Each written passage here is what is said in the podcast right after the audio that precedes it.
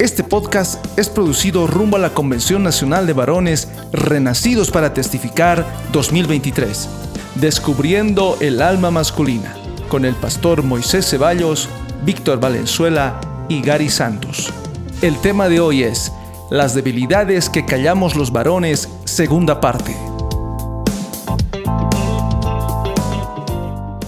ha sido más que, que, una hermanita ha sido mi impulso a poder cambiar, porque eh, me preguntaron una vez, una persona mayor me preguntó, eh, porque yo le dije mi debilidad.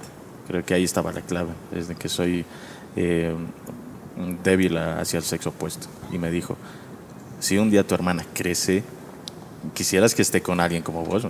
Y eso me llegó tanto que desde entonces este, empecé, hizo pensar. empecé a darme cuenta que lo que yo estaba haciendo estaba súper mal. Y, yo, y pensaba en mi hermana, ¿qué pasa si le toca? A veces dicen, lo que sembramos cosechamos y no quiero que mi hermana coseche lo que yo he hecho.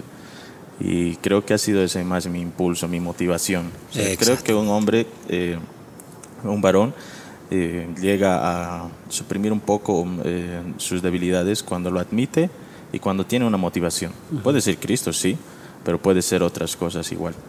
Buenas pautas que acabas de mencionar, por ejemplo, uno de poder expresar, de poder contar las debilidades, en este caso, por ejemplo, el tema de la atracción física, que es una debilidad, y lo más importante que también tú mencionas, simplemente para poder complementar y para poder orientar y guiar a aquellas personas que se sienten identificados contigo, Gary, es que cuando uno comienza a ir a la iglesia, naturalmente comienza también a tener una moldeación, a tener una transformación. Y ahora ya no es como en el mundo, por ejemplo, la frase, ¿qué capo eres? Mientras más entonces tengo enamoradas, entonces soy más capo. Ahora ya no, porque me está haciendo la iglesia, conoces la palabra, la Biblia, te enseña, te da, exactamente, te da las directrices, te da un camino a seguir, sales afuera y cuando tú quieres incurrir en estas debilidades, hay, como tú dijiste, usar esa, eh, esa frase que tú dijiste, se te enciende el foquito donde Dios te dice, no es lo correcto que estás haciendo, estás haciendo malo.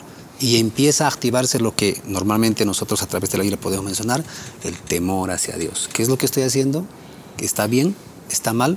Entonces empezamos a analizar esta situación. En el, mundo eras capo, ahora eh, en, la iglesia eres el más pecador. Exactamente. y eso también te ayuda, ¿no? Y creo que aquí, Gary, también tiene mucho que ver lo que esta frase en el mundo secular muy escuchada. El mundo lo llama a lo bueno lo malo y a lo malo lo llama lo bueno. Lo que tú mencionaste, ¿no? El mundo dice por lo menos, uh, qué bueno eres, triunfando. el mejor. Eso, y cuando llegas a la iglesia, no, no, no, tu vida está Pecador, de Entonces, interesante por lo menos lo que tú mencionas y hay que tener mucho en cuenta a las personas que de repente tienen este tipo de debilidades, conocer a Cristo Jesús, dejar que Dios pueda moldear, dejar que Dios pueda obrar en su corazón para que puedan sentir lo primero, el temor de Dios y no incurrir, y ahí es donde se activa la parte del dominio propio. Y muchos piensan que, que es de la noche a la mañana. Hoy día estoy en el mundo, mañana me convierto y pasado ya, ya. ahí se termina. Es un proceso, ¿no? Pero es un proceso largo y súper largo y a veces tienes que salir de tu manera de vivir. Si mi manera de vivir eran las mujeres, o sea, podía estar en una relación, al día siguiente termino, pasado mañana ya estoy con otro. O sea, era como un hobby, una diversión, digo. Pero dejar eso atrás es un poco difícil porque eh, entras a la iglesia, todos te ven raro porque y si llegan a conocer eh, tu pasado, te ven raro como uh, la oveja negra, eh, el bicho raro, pero no solo empieza ahí, es un proceso súper largo donde puedes tener caídas, donde puedes volver, estás a la mitad de mejorar y te llega una prueba, vuelves atrás y otra vez a continuar. Pero cada vez que, llegas al punto donde, donde caes, recoges un poquito más. He caído, digamos, en dos, en dos meses he, mejorado, pero vuelvo a caer. A la siguiente tengo que darle tres, tres meses, como sea. Pero es difícil llegar a veces. Te cuesta años, meses. Pero creo que la misericordia de Dios está ahí, ¿no? Tratando con Por supuesto que sí. Es más, lo que tú mencionas es muy puntual. Conforme uno tenga las debilidades y conforme también esté tal, a tal punto o a tal grado metido tal vez en esa adicción, llamémoslo así, eh, cuesta también salir. El tiempo, los, los días, semanas, meses, años determinan prácticamente la búsqueda también al Señor Jesús cuando uno hace lo que tú estás haciendo, por lo menos, Gary, congregar, aprender más de la palabra y dejarte guiar por el Señor Jesucristo. Vamos por este otro lado, por favor, Víctor Hugo, ahora sí contigo. Cuéntanos, ¿cuál es una debilidad que puedes identificar y puedes exponer sobre la mesa? Pastor, bueno, una de las debilidades que yo tenía anteriormente, ¿no? que puedo decir ahora, gracias a Dios pude superarle, ha sido el tema de las adicciones. ¿no? Yo era adicto a algunas sustancias, eh, ah. tanto así que, como decía nuestro hermano Gary, nuestro amigo Gary, que a veces no se puede dejarlo de la noche a la mañana. Yo he estado por mucho tiempo, casi puedo decir como cinco años metido en ese mundo de, de las adicciones, de las drogas. Eh, lo que yo más consumía era eh, la marihuana, ¿no? que está oh. últimamente de moda, tal vez para los jóvenes, aún así en los colegios, aún así hasta profesionales, personas. Perdón que, te corte, Víctor Hugo, pero tristemente lo que tú dices es una realidad. Hay muchas personas que lo ven como moda, estas sustancias que tú estás mencionando, hasta las pandillas, sin el punto y el afán de alejarnos, hasta las pandillas, por ejemplo, quieren meterse a las pandillas y, ¿por qué no mencionar lo que tú, lo que tú acabas de, de, mencionar? Muchas personas se meten porque dicen, está la moda, me meteré, yo también quiero ser parte de ese grupo o sentirse a la moda. Y yo soy parte del, del, montoncito que veía gente así con drogada, eh, con su marihuana, su, su, ¿cómo se le llama? Pipa. Eh. Eso, pipita. veía ¿qué será eso? Y yo, yo, era parte del grupo de curiosos. A ver, voy a probar. y me metí con esos. Eran mis amigos, sí, pero no frecuentaba mucho con ellos la primera vez que lo hice. Y de alguna manera la curiosidad me ganó y pues fui y, y lo consumí. Y creo que no, no, soy el único que ha hecho eso. Siempre, siempre empezamos por curiosidad, ¿no, Víctor? Creo que la mayoría, ¿no? Yo, yo he empezado también así por curiosidad, ¿no? A ver, lo probaré, parece algo bueno, parece algo, tal vez algo que está de moda, ¿no? Porque el hecho de ver, como decía nuestro hermano Gary, muchos jóvenes reunidos, a mí me llamaba la atención. Eso era mi debilidad en ese tiempo. ¿Por qué? Porque yo veía un grupo de jóvenes, de, 10, 9 jóvenes, 8 jóvenes. Yo decía, si estoy con este grupo, nadie se va a meter conmigo. ¿Por qué? Porque andaban en grupos. Si algo pasaba conmigo, entonces todos ellos eh, daban cara por mí. Entonces, eso era lo que me llamaba la atención. ¿no? Y yo, como les dije, estaba metido mucho tiempo en ese, en ese tema de las adicciones. No fue hasta que decidí, bueno, acepté mi, mi, debilidad, dije, no, yo soy débil en eso, tengo que salir de esto, pero siéndole sincero, en algún tiempo de mis propias fuerzas, yo trataba de salir, decía, voy a salir y lo dejaba. Mañana voy a dejar el último. Lo dejaba, una, una, semana lo dejaba, pero nuevamente volvía a caer, una semana y nuevamente volvía a caer. Yo decía, ¿por qué? ¿Por qué? ¿Por qué? Pero no fue hasta que conocí al Señor, ¿no? Incluso en mi etapa tal vez de restauración, de cambio, eh, yo le dije al Señor, Señor, tengo esta debilidad, eh, sabes que a mí me gusta, la marihuana me hace sentir diferente. ¿Por qué? Porque yo todo el tiempo estaba con los efectos.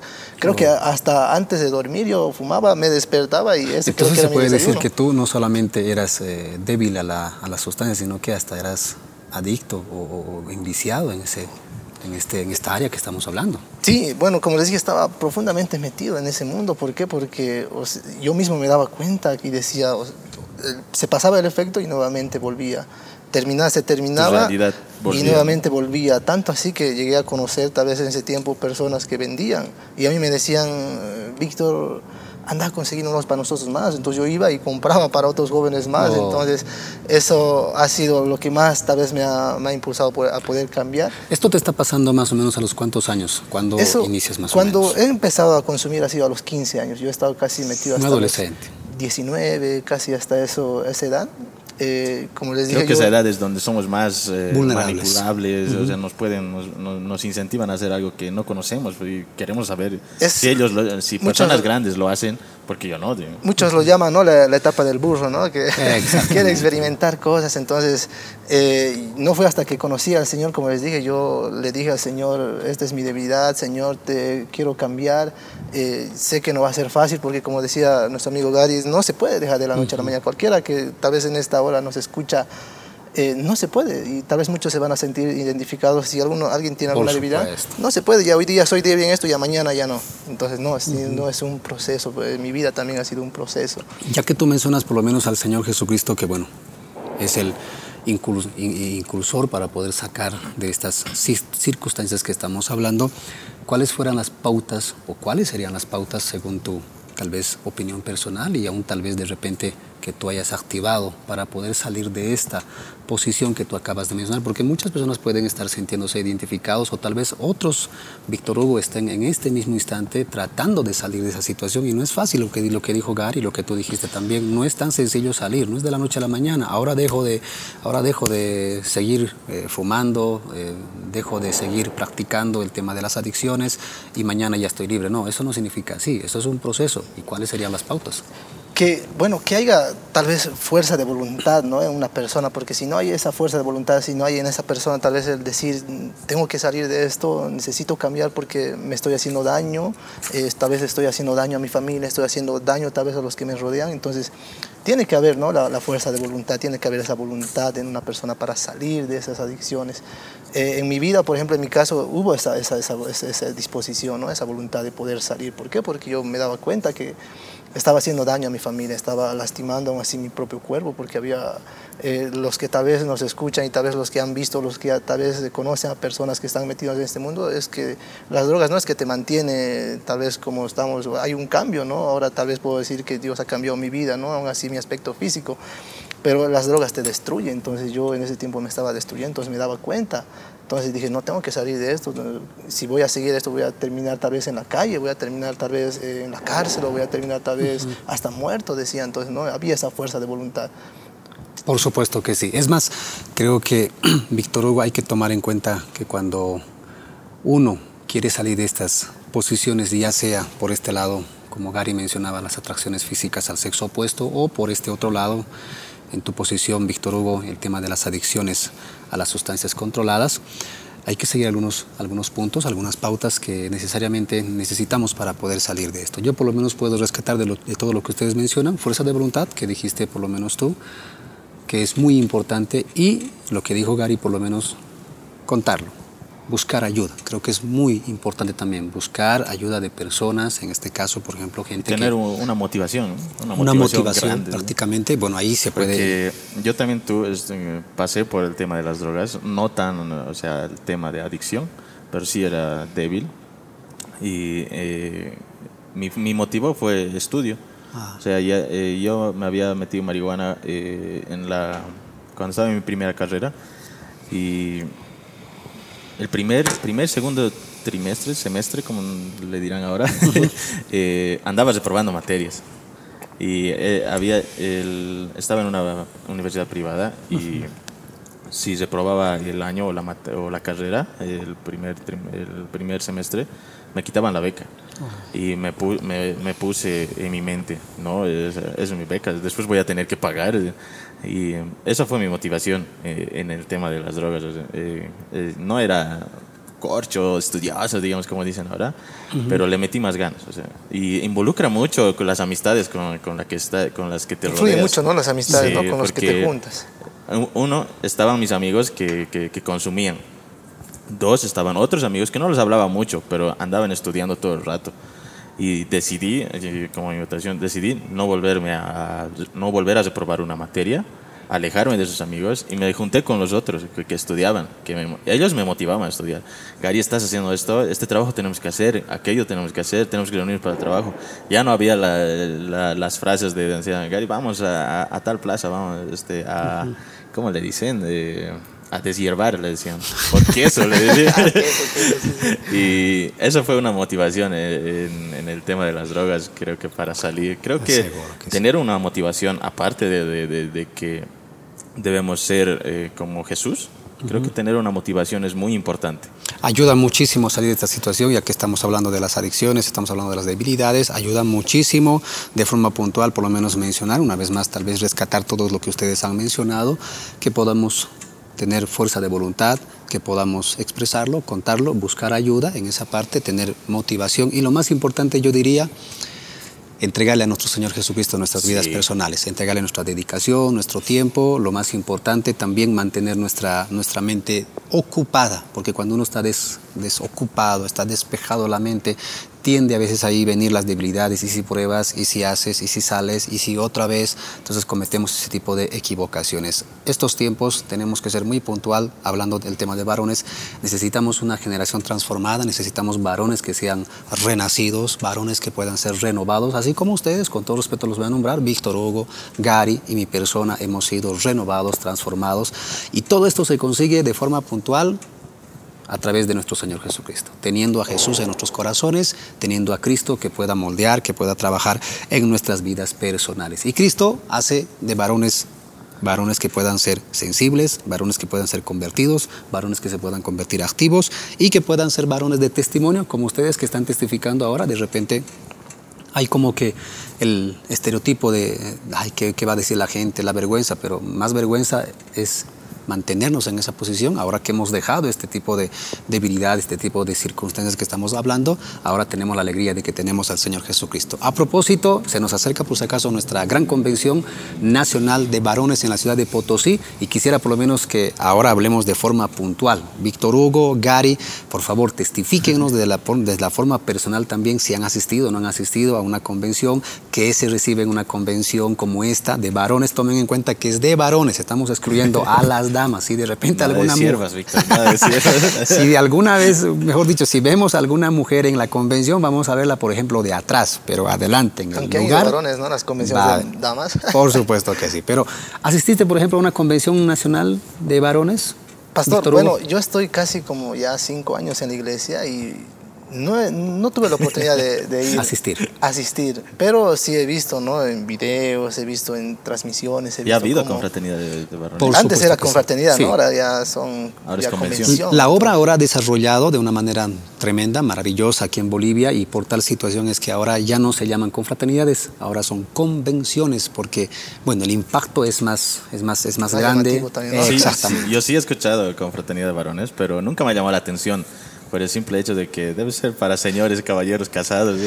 Ese es, ese un, animó. ese es un punto que tenemos que también Hasta aclarar. las reuniones, ¿no? Que hay de varones, ¿no? A veces el, Sí, joven no temas, quiere ir. Veía confraternidad, temas puch, para casados. No, ¿para qué voy a ir ahí? Yo no estoy casado. Ese es un punto que tenemos que aclarar bien que lo mencionas Gary, porque hay muchas personas que detrás de los receptores, de la televisión, de un afiche, de un spot, que están, bueno, al tanto de todo lo que pasa, pero sin embargo dicen, no, eso es para personas casadas, para mayores, para adultos. Pero sin embargo, la convención de varones no es para solamente casados, es para adolescentes, es para jóvenes, es para mayores, es para ancianos, para todo En el pueblo que se pueda considerar varón. Porque tarde o temprano vamos, Claro. o hemos pasado por los temas que van a hablar, ya sea de adolescentes, o vamos a pasar por el tema de ya sea casados o de padres. ¿no? Qué mejor ya estar preparados, ¿no? Sí, Por supuesto que sí. Gary, ¿te estás preparando para la Convención Nacional en Potosí? sí eh, creo que casi como Víctor decía, cinco años, yo, le- yo le puedo decir 12 años que nunca he ido a, a- Ah, tú a estás una más tiempo en la obra. Sí, a una confraternidad. eh, nunca me ha llamado la atención, pero esta vez eh, creo que sí me voy a dar la oportunidad de, de ir y, y ver a todos los hombres débiles ahí. Llorando, ahí todos llorando, ya no vamos a Tú eres débil, yo también. pero Si no, y llorando con el otro débil. vi la confraternidad de mujeres, pura mujeres. eh, creo que las mujeres son más sensibles al corazón de Dios, pero eh, qué, qué bonito sería ver, ¿no? Eh, puro varones buscando la, la misericordia y la presencia Por de Dios. supuesto ¿no? que sí. De forma puntual, Víctor Hugo, ¿qué se recibe en una convención de varones, como estas actividades que son netamente para varones? No digas siervas porque no va a haber. Como usted decía, pastor, bueno, es netamente para va- varones, ¿no? Así que el tema también va a ser eh, Para varones. netamente para varones, ¿no? Ahí están incluidas todas las edades, ¿no? Eh, jóvenes, adolescentes, casados, mayores, ¿no? Entonces hay una expectativa en mí muy, muy grande, ¿no? El poder, eh, por primera vez, estar ahí, ¿no? Ya no verlo tal fila. vez a través de las pantallas. Y sí, vamos a estar ahí en primera fila, ¿no? Esperando recibir algo del Señor, ¿no? Esperando también recibir la bendición del Señor. Así que eh, hay una, expecti- una expectativa muy grande para recibir. Y sabemos que Dios también va a traer ahí la palabra, va a traer invitados también internacionales y entonces va a ser un evento de mucha bendición para todos los varones. Motivamos a todo el pueblo en general, a todos los varones, para que puedan asistir a esta, a este magno evento que tendremos en la ciudad de Potosí, primera Convención Nacional de Varones y por supuesto también les nos dirigimos a las hermanas, a las amigas, a las madres, a la esposa, a las hijas y bueno, a, todo, a todas las damas para que puedan también impulsar y puedan enviar y hacer lo posible para que los puedan enviar a esta grande convención para eh, varones que vamos a tener en este año 2023. Así que estoy muy contento, muy feliz de haber conversado con ustedes. Gary, y también Víctor Hugo por esta conversación. Hemos sacado muchas cosas, hemos hablado sobre las debilidades de los varones, esperando que Dios obre de una manera maravillosa en las personas que están atravesando por estas circunstancias. Hemos llegado a la parte final, así que también nos toca la parte de la despedida. Vamos a dar lugar a Víctor Hugo para que pueda dar sus palabras finales. Víctor Hugo. Así es, pastor. Bueno, ha sido eh, un bonito tiempo, un privilegio también el poder estar aquí, poder tal vez hablar con ustedes, ¿no? Ya más tal vez entre amigos, más tal vez más abiertamente, ¿no? Eh, poder tal vez hacer conocer nuestras debilidades y también poder mostrar algunas debilidades que los varones tenemos, ¿no? A pesar de que quizás la sociedad pueda decir, ¿no? Los hombres no lloran, pero nosotros hemos experimentado eso de que sí se puede llorar cuando hemos llegado a los caminos del Señor. ¿Tú llorabas cuando estabas y en el mundo? Y, cuando estaba en el mundo, claro, lloraba, pero no públicamente, ¿no? así de oculto, esta vez me aguantaba, llegaba a mi casa y empezaba a llorar. tendido. Pero ahora ya uno, cuando ya conoce al Señor ahí en la iglesia, ¿no? Vemos ya muchos varones ahí llorando, así, nosotros hemos tenido una experiencia. la primera vez que he visto a varones llorar en la iglesia ha sido wow, los hombres lloran. Sí, a veces llorando. Y ahí es como que ya no tenemos miedo, ¿no? Porque estamos ahí en la casa del Señor, ahí estamos ya en confianza, a través entre hermanos, ahí, y si no solo nosotros lloramos, sino también hay muchos varones que están llorando ahí, qué mejor en la presencia del Señor, ¿no? Entonces, eh, bueno, hacerles una invitación también a aquellos que nos escuchan. Eh, a través de estos medios, ¿no? que puedan ser parte de esta convención. Va a ser un bonito tiempo donde se va a estar hablando temas eh, para varones, eh, temas específicos. Yo sé que va a haber algo especial que Dios va a traer para nuestras vidas. Así que estamos dispuestos nosotros también a poder recibir aquello y también que otros, otras vidas también puedan venir a este evento, ¿no? que es la Convención de Varones. Gracias, Víctor Hugo, por tu participación y por escuchar las debilidades que los varones atravesamos. De la misma manera, tus palabras de despedida y que Dios bendiga muchísimo, Gary, por tu participación. Así es, pastor. Creo que Dios no nos trae aquí por nada. ¿no? Eh, creo que Dios va a hacer que este mensaje llegue a otras personas, a jóvenes. Eh, yo tengo mucha carga por jóvenes de que eh, vean o escuchen en este caso y digan, pucha, yo, yo tengo debilidades que nunca las digo. Pero algo muy importante es tener a alguien eh, de confianza, buscar a alguien de confianza, ya sea mayor o adulto o ya sea de tu misma edad, a quien puedas acudir. O sea, creo que quedarnos callados es, es lo peor que podemos hacer. Si yo soy débil, eh, muchos en este tiempo han caído a la pornografía. Si yo soy débil a la pornografía, eh, buscar a alguien, ayudar. En el momento que yo esté a punto de caer en la pornografía, o sea, llamarlo. ¿Sabes qué? En este caso, pongamos a Víctor. ¿Sabes qué, Víctor? Estoy a punto.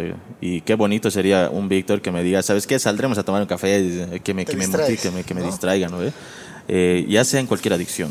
Creo que buscar a alguien, eh, claro que Dios siempre está ahí, pero buscar a alguien que me saque, eh, que me distraiga, no quedarme solo, es algo muy peligroso, ya sea cualquier debilidad, ya sea alcohol, ya sea debilidad con mujeres, ya sea cualquier cosa. Creo que tener un compañero, una amistad, nos ayuda mucho y motivar a, los varones eh, a, la convención de varones porque yo nunca he ido, pero tengo mucha expectativa. Tu y, primera experiencia.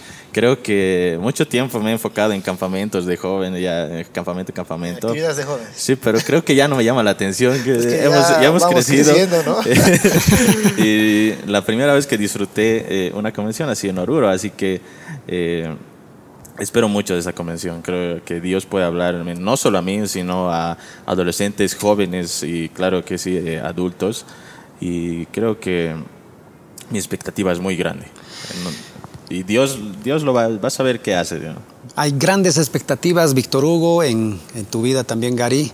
Y por supuesto una grande expectativa también en el pueblo, movilizarse para esta grande actividad que tendremos nuestra primera convención nacional en Bolivia, en la Villa Imperial en Potosí con el tema, o mejor dicho, con el lema, renacidos para poder testificar. Hemos estado ahondando, hemos estado hablando de debilidades y la gente, los varones que puedan estar presentes en aquella actividad hermosa, una actividad de gloria con la presencia del Señor Jesucristo, de hecho que van a ser renacidos, van a, van a ser renovados, van a ser hombres más sensibles, hombres más, más cultos, hombres que podemos mencionar hasta más activos, hasta convertidos y que puedan testificar, porque ese es el punto primordial de cada varón, testificar de lo que Dios nos ha sacado de lo que Dios ha hecho en nuestras vidas personales. Así que hacemos esta convocatoria a todo el pueblo en general, aún así, a mamá, a la esposa, a, los, a las hermanas que puedan también motivar a los varones para que puedan asistir. Si puede, por favor, págueselos el pasaje del interior del país, de los que no son de Potosí, págueselo el pasaje para que puedan asistir a este magno evento que será de grande bendición. Tenemos dos invitados internacionales juntamente a nuestro querido pastor Mario Lima, supervisor nacional, además oficial internacional, que estará presente para poder dar pautas, guías, orientaciones a través de la palabra del Señor Jesucristo en esta hermosa actividad. Hemos llegado a la parte final en este podcast conversando con nuestros queridos amigos y hermanos Víctor Hugo y por supuesto con nuestro querido amigo y hermano también Gary. Que Dios los bendiga, un grande abrazo para todos ustedes. Si nos permite, estaremos una vez más en este podcast. Sí, chao, chao. Gracias por acompañarnos hasta aquí. Este podcast es producido rumbo a la Convención Nacional de Varones Renacidos para Testificar 2023. Encuentra este material disponible en nuestra página de Facebook, Betel Cochabamba. Y en el siguiente podcast hablaremos de Sufrimos pero no lo decimos, mañana en el mismo horario.